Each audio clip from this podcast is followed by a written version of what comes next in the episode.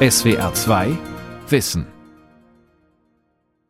Der Film Im Westen nichts Neues beruht auf einem Roman, doch eine Figur ist historisch real, die von Matthias Erzberger. Als Leiter der deutschen Delegation beugt er sich in einem Eisenbahnwaggon den Bedingungen des Kriegsgegners Frankreich, unterzeichnet die Waffenstillstandsvereinbarung und beendet auf diese Weise dort den Ersten Weltkrieg, eine Schlüsselszene im Film. Über Matthias Erzberger, der in Württemberg geboren wurde, gibt es aber noch viel mehr zu erzählen. SWR 2 Wissen hat ihm deshalb schon 2014 eine eigene Folge gewidmet. Auf einer abgeschiedenen Lichtung im November kahlen Buchenwald von Compiègne, rund 80 Kilometer nördlich von Paris, hält ein ehemaliger Salonwagen der Internationalen Schlafwagengesellschaft.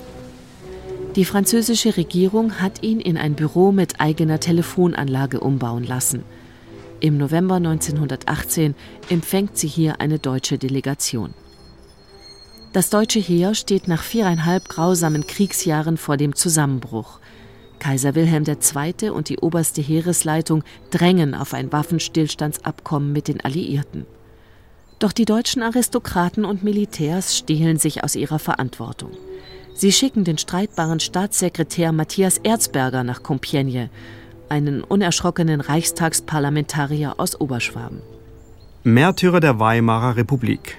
Der Politiker Matthias Erzberger. Eine Sendung von Pierre Fruth. Während Erzberger in Frankreich verhandelt, flieht Kaiser Wilhelm II. in die Niederlande. Reichskanzler Prinz Max von Baden dankt ab. Erzberger ist auf sich allein gestellt. Und er unterschreibt das Waffenstillstandsabkommen wie ausgemacht. Wenig später wird er durch diese Tat, die Deutschland vor der vollständigen Zerstörung bewahrt, zum Sündenbock der Nation. Eine Hetzkampagne ohnegleichen rauscht durch den Blätterwald der deutschen Presse.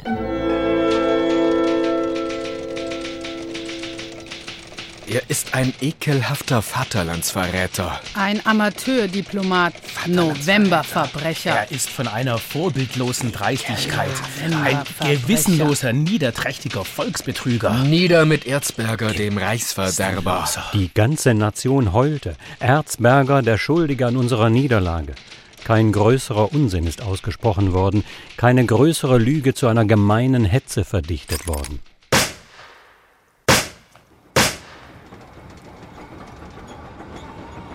Meine am 6. November 1918, 12 Uhr mittags, ganz plötzlich erfolgte Berufung zur Führung der Waffenstillstandsverhandlungen traf mich und fast sämtliche Amtsstellen unvorbereitet. Ein Sonderzug führte mich nach Spa in Belgien, wo ich bald nach der Ankunft im Sitzungssaal der obersten Heeresleitung eine Besprechung hatte. Am Schluss der Konferenz erschien Generalfeldmarschall von Hindenburg und sagte mir, dass es wohl das erste Mal in der Weltgeschichte sei, dass nicht Militärs den Waffenstillstand abschließen, sondern Politiker.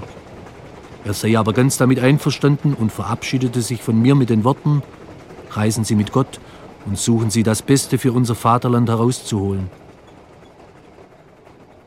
Mit sehr gemischten Gefühlen reist Matthias Erzberger als einer der jüngsten deutschen Reichstagsabgeordneten an die Front. Er stammt aus einfachsten Verhältnissen, ist gelernter Volksschullehrer und ein bienenfleißiger politischer Journalist. Bis zum Ersten Weltkrieg hat er bereits mehr als 6000 gedruckte Seiten veröffentlicht, politische Broschüren, Zeitungsartikel, Streitschriften. Seit über 15 Jahren ist Erzberger außerdem Berufspolitiker der katholischen Zentrumspartei und bekannt für seine unermüdlichen verbalen Raufereien mit politischen Gegnern – er gilt trotz seines schwäbischen Dialektes als brillanter, bissiger Redner und als scharfsinniger Analytiker. Der Gang nach Compiègne wird zur wohl schwersten Aufgabe seines Lebens. Erzberger hat Weisung, um jeden Preis einen Waffenstillstand zu unterzeichnen. Der Erste Weltkrieg hat bereits 17 Millionen Menschenleben gefordert. In ganz Europa wüten die spanische Grippe und Hungersnöte. Einst blühende Landschaften wurden in Wüsteneien verwandelt. Diese Fahrt war für mich noch erschütternder als die drei Wochen zuvor ausgeführte an das Sterbebett meines einzigen Sohnes. Kein einziges Haus stand mehr. Eine Ruine reihte sich an die andere. Bei Mondschein ragten die Überreste gespensterhaft in die Luft. Kein Lebewesen zeigte sich. Das Reiseziel wurde uns nicht genannt, nur angeordnet, dass während der Fahrt die Fenster nicht geöffnet werden dürften. Der Zug hielt morgens um 7 Uhr in einem Wald. Wir betraten zuerst den Salonwagen. Dort war ein breiter Tisch aufgestellt mit vier Plätzen auf jeder Seite. Kurz darauf erschien Marschall Foch, ein kleiner Mann mit harten, energischen Zügen, die auf den ersten Blick die Gewohnheit zu befehlen verrieten. In Begleitung seines Generalstabschefs Wegan. Maxime Wegan ist in einer historischen Tonaufnahme von 1918 zu hören. La délégation est là, dit tout d'abord M. Herzberger, pour recevoir les propositions des puissants alliés. Zunächst sagt Herr Erzberger, dass die Delegation gekommen sei, um die Vorschläge der Alliierten zur Herbeiführung eines Waffenstillstands zu hören. Der Marschall antwortet, er habe keinerlei Vorschläge zu machen. Graf Oberdorf schlägt vor, vielleicht besser das Wort Bedingungen zu benutzen. Doch Marschall Foch ist damit nicht zufrieden. Herr Erzberger lässt einen Brief von US-Präsident Woodrow Wilson vorlesen. Foch sei doch befugt, die Bedingungen für einen Waffenstillstand bekannt zu geben. Befugt bin ich, sagt der Marschall harsch. Wenn Sie ausdrücklich um Waffenstillstand bitten. Bitten Sie denn um Waffenstillstand? Ja, wir bitten darum, einen Waffenstillstandsvertrag abzuschließen, antworten Erzberger und Oberdorf eilig und wie aus einem Munde.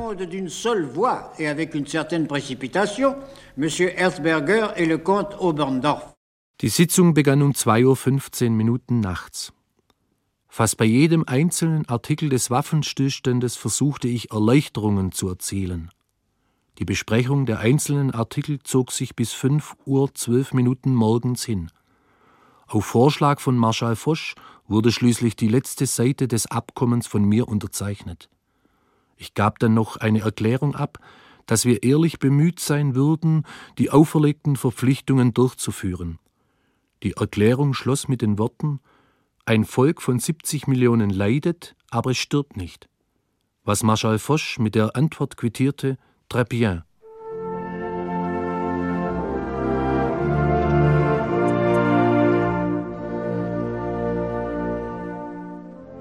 Um 5.30 Uhr Minuten verabschiedeten sich die beiderseitigen Delegationen durch Erheben von den Stühlen.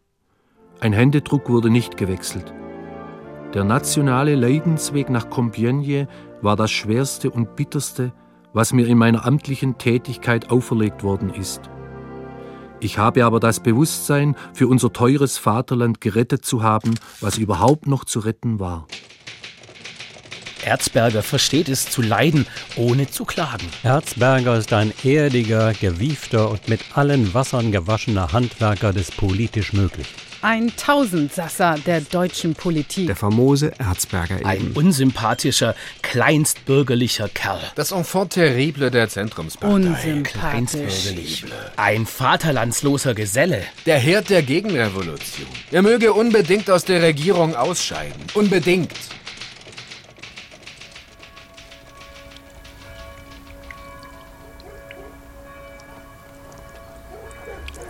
Morgenläuten in Buttenhausen auf der Schwäbischen Alb, wo Matthias Erzberger am 20. September 1875 geboren wurde. Frühnebel hängt über dem wildromantischen Flüsschen Lauter, das die Gemeinde, ein Teilort der Stadt Münsingen, in zwei Hälften teilt.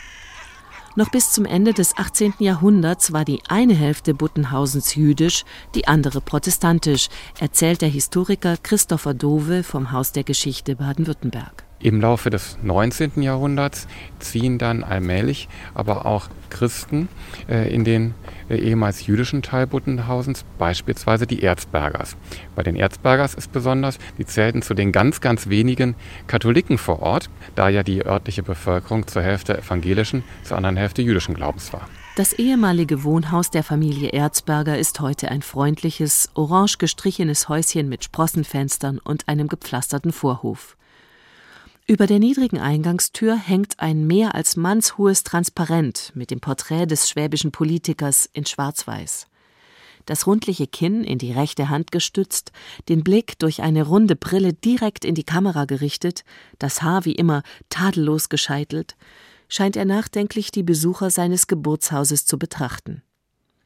Nach dem Zweiten Weltkrieg und der Herrschaft der Nationalsozialisten war der Ausnahmepolitiker der Weimarer Republik praktisch in Vergessenheit geraten.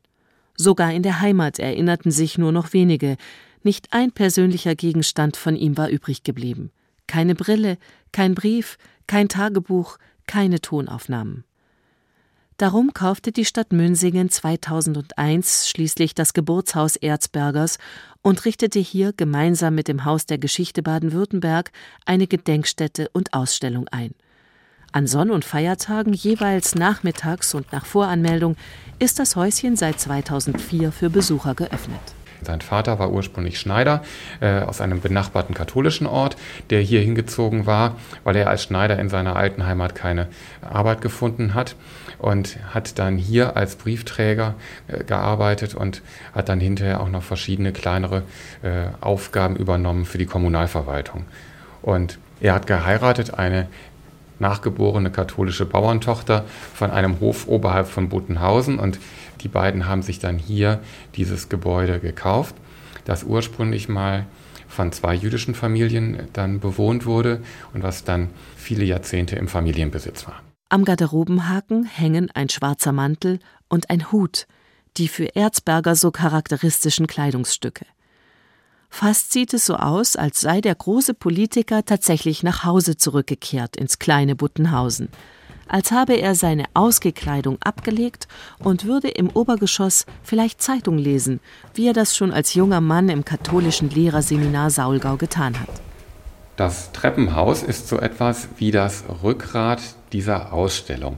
Im Treppenhaus haben wir die wenigen Informationen zu Matthias Erzberger als Privatmensch, zu seiner Herkunft und zu seiner Familie ausgestellt. Wenn man so will, trägt das Treppenhaus die sich darum schlängelnde politische Biografie. Das ist die gestalterische Idee hier, die der Ausstellung in der Erinnerungsstätte zugrunde liegt. Nur eine goldene Taschenuhr, die Erzberger stets an einer Uhrenkette trug, und wenige private Fotografien schmücken die Wände des Treppenhauses. Die älteste zeigt Erzberger als drei Käse hoch um 1885 als Schüler der evangelischen Volksschule in Buttenhausen. Für die wenigen Katholiken am Ort gibt es keine eigene Schule. Erst im allerletzten Jahr seiner Schulzeit wechselt Erzberger auf eine katholische Volksschule im benachbarten katholischen Bichishausen. Der dortige Pfarrer nimmt sich des vielversprechenden, fleißigen Schülers an. Er sorgt dafür, dass Erzberger schließlich in Schwäbisch Gmünd mit einer Ausbildung zum Volksschullehrer beginnen kann und damit einen sozialen Aufstiegsweg kleiner Leute einschlägt. Um Volksschullehrer zu werden, braucht er weder Abitur noch Studium. Einige Jahre lang verdient Erzberger sein Geld tatsächlich als Pädagoge. 1895, mit gerade einmal 20 Jahren, wird er aber Mitglied der Württembergischen Zentrumspartei. Sie vertritt die politischen Interessen der katholischen Bevölkerung und ist im Berliner Reichstag lange Zeit stärkste Fraktion, noch vor den ebenfalls sehr populären Sozialdemokraten. Erst mit Gründung der überkonfessionell christlichen CDU verliert das Zentrum nach dem Zweiten Weltkrieg seine Bedeutung in der deutschen Parteienlandschaft. Für Matthias Erzberger ist es dagegen noch Sprungbrett für seine spätere Karriere als Politiker und Journalist. Er hat sein Geld verdient in der Zeit von 1896 bis 1903 mit seiner äh, journalistischen Tätigkeit bei dem Deutschen Volksblatt, dem Sprachrohr der Württembergischen Zentrumspartei. In dieser Funktion war aber als unausgesprochene Erwartung an ihn damit verbunden, dass er sich ehrenamtlich im katholischen Vereins- und Verbandswesen organisiert. Das klingt für uns heute ganz, ganz überraschend. Das war aber damals weit verbreitet, weil die Partei in der Zeit keine hauptamtlich Angestellten hatte. Der junge Redakteur eilt durchs Land und unterstützt seine katholischen Glaubensgenossen nach Kräften. Die meisten sind einfache, nicht sonderlich gebildete Leute. Eine religiöse Minderheit in Württemberg, die sich sozial benachteiligt fühlt. Erzberger will ihre Lebensumstände verbessern. Er setzt sich für die Gründung von gemischt konfessionellen Gewerkschaften ein, die das Recht zum Streik bekommen sollen. Er unterstützt katholische Arbeiter in Steuerfragen und erklärt ihnen das deutsche Wahlrecht.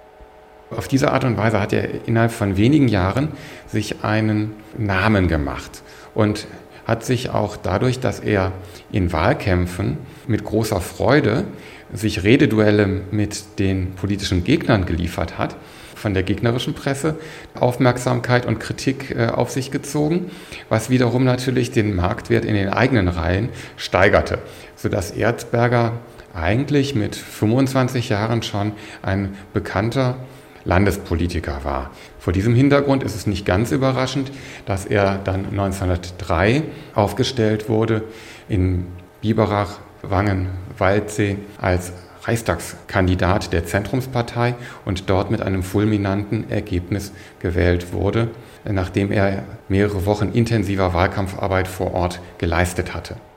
Heil dir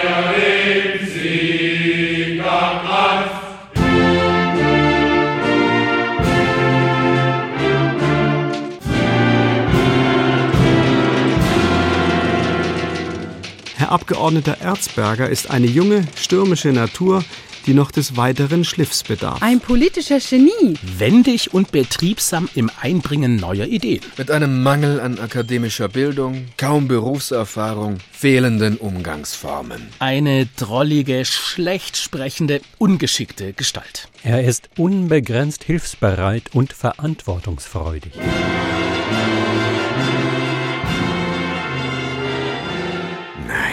Er blieb immer der Lehrer aus Buttenhausen, mit der Überschätzung seiner Seminarbildung, dem es nicht gegeben war, sich von dem Wesen des ehemaligen Schulmeisters freizumachen.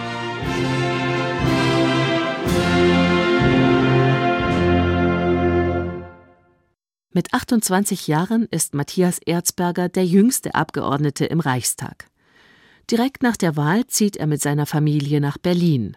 Dort eckt der zielstrebige, kompromisslose Schwabe schon bald überall an. Auch, aber nicht nur wegen seines breiten Dialektes. Dieses plastische, einfache, auch deftige Sprechen, das war eine Seite, die hat ihn nie losgelassen, die wollte er auch nicht loslassen, weil er sich auch immer seinen Wählern so eng verbunden fühlte und Sprache ja auch eine ganz, ganz wichtige Möglichkeit ist, soziale Verbindungen herzustellen. Und so war das bei Erzberger auch eine bewusste Entscheidung zu sagen, ja, ich will auch die Fähigkeit behalten, die Sprache meiner Wähler und damit des oberschwäbischen Volkes zu sprechen.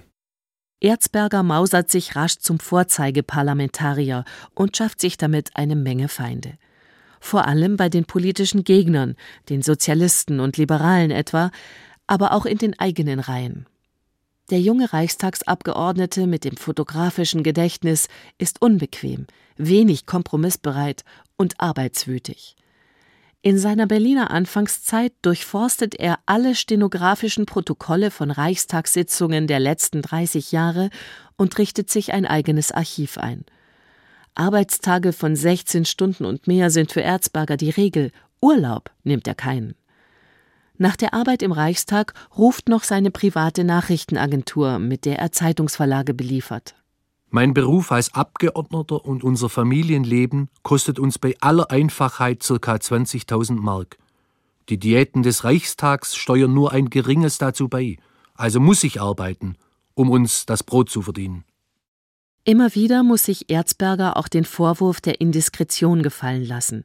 Mehr als einmal plaudert er in seinen Artikeln pikante Dinge aus, die eigentlich nicht für die Öffentlichkeit bestimmt sind, die sich aber gut verkaufen. Oft fehlt auch die Zeit, um unter der Hand erhaltene Informationen zu prüfen. Erzberger schreibt schnell, impulsiv und überarbeitet fast nie.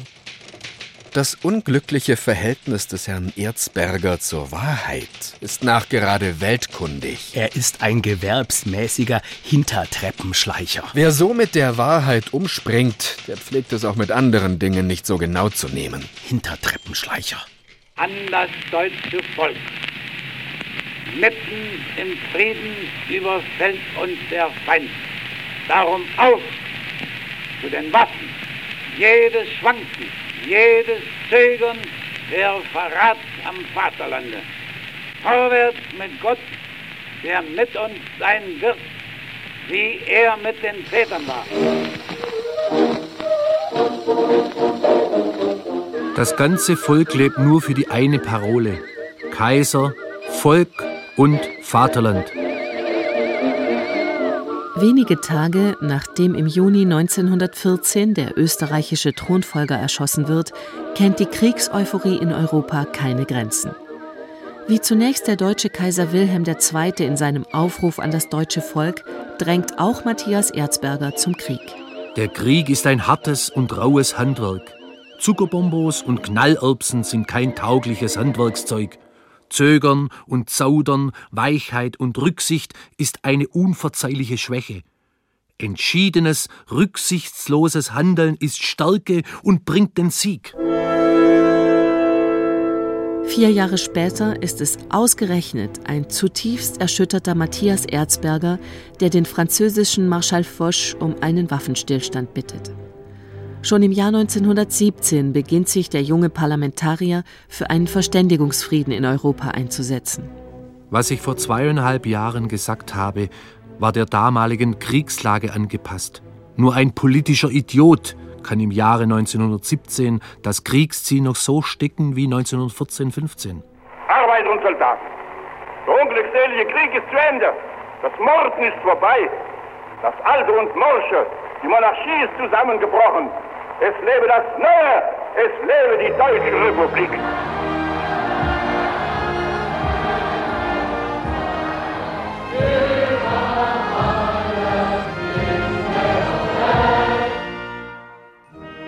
Während Matthias Erzberger noch in Compiègne verhandelt, ruft Philipp Scheidemann in Berlin die Republik aus.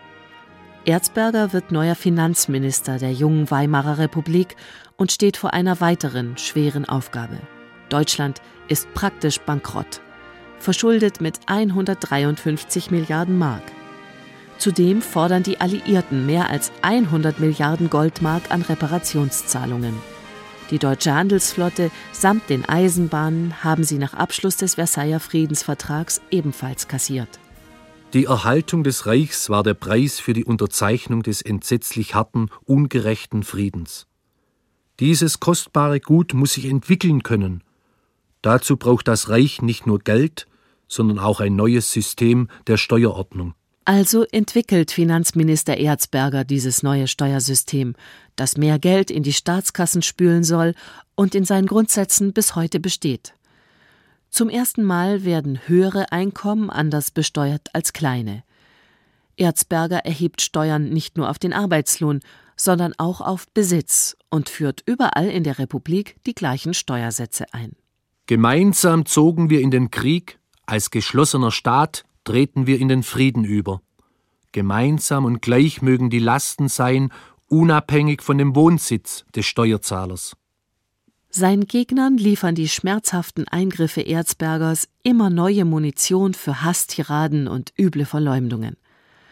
Vor allem der deutschnationale Wirtschaftswissenschaftler, Bankier und ehemalige Vizekanzler Karl Helferich ist ein erklärter Erzberger Feind. Weil Erzberger Mitglied im Aufsichtsrat des Industrieunternehmens Thyssen ist, wirft ihm Helferich Korruption vor und fordert indirekt sogar zu seiner Ermordung auf. Herr Erzberger hat wirksam geholfen, das deutsche Volk in das Elend des Schmachfriedens zu führen. Das deutsche Volk hat das bisher hingenommen. Jetzt aber frage ich, soll denn das ganze Deutsche Reich und das deutsche Volk am Krebsschaden Erzberger zugrunde gehen? Er ist unser Todfeind. Ein Verräter und Jude. Die Mutter ist doch fremdgegangen mit einem jüdischen Kaufmann. Jeder Tag Erzberger Wirtschaft bringt uns moralisch, politisch und wirtschaftlich weiter in den Sumpf. Im zweiten Obergeschoss des Erzberger Geburtshauses nimmt eine riesige Schwarz-Weiß-Fotografie eine gesamte Wand ein. Matthias Erzberger, verkrümmt an einer Böschung im Gestrüpp liegend. Der schwarze Hut liegt halb auf seiner Schulter, der blutverschmierte Kopf ist nach vorne gefallen. Der Finanzminister der Weimarer Republik ist tot. Es sollte ganz deutlich werden jedem Besucher, dass es um einen Mord geht und dass die Täter Erzberger wirklich brutal umgebracht haben. Zwei Rechtsradikale der antirepublikanischen Terrororganisation Konsul haben ihn bei einem Erholungsurlaub in Bad Griesbach im Schwarzwald am Morgen des 26. August 1921 erschossen. Nach seinem durch Helferichs Kampagne erzwungenen Rücktritt stand Erzberger wieder kurz vor seiner Rückkehr in die Politik. Er war vollständig rehabilitiert, wurde gar als zukünftiger Kanzler gehandelt und war bei allen bisherigen Anschlägen immer mit heiler Haut davongekommen. Aber ich weiß, die Kugel, die mich treffen soll, ist schon gegossen. Erzberger war sich in der Gefährdung sehr bewusst. Erzbergers Freunde haben ihm nahegelegt, er möge eine Waffe mit sich führen. Erzberger hat aber gesagt, ich möchte das nicht, ich möchte nicht eine Waffe führen und führen lernen, um einen Menschen zu töten.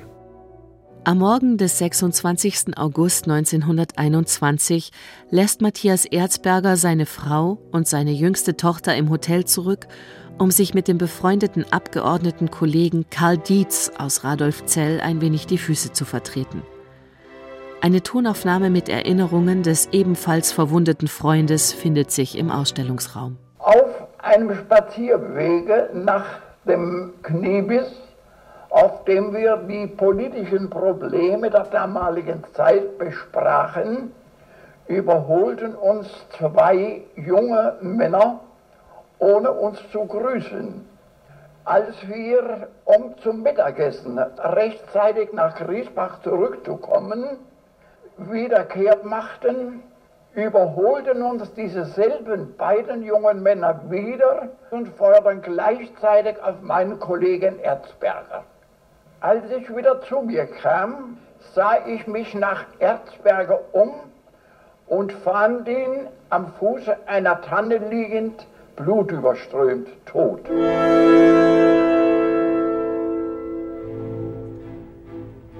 Erst viele Jahrzehnte später wird dem aufrichtigen Demokraten, dem überzeugten Anwalt der kleinen Leute die Anerkennung zuteil, die ihm gebührt.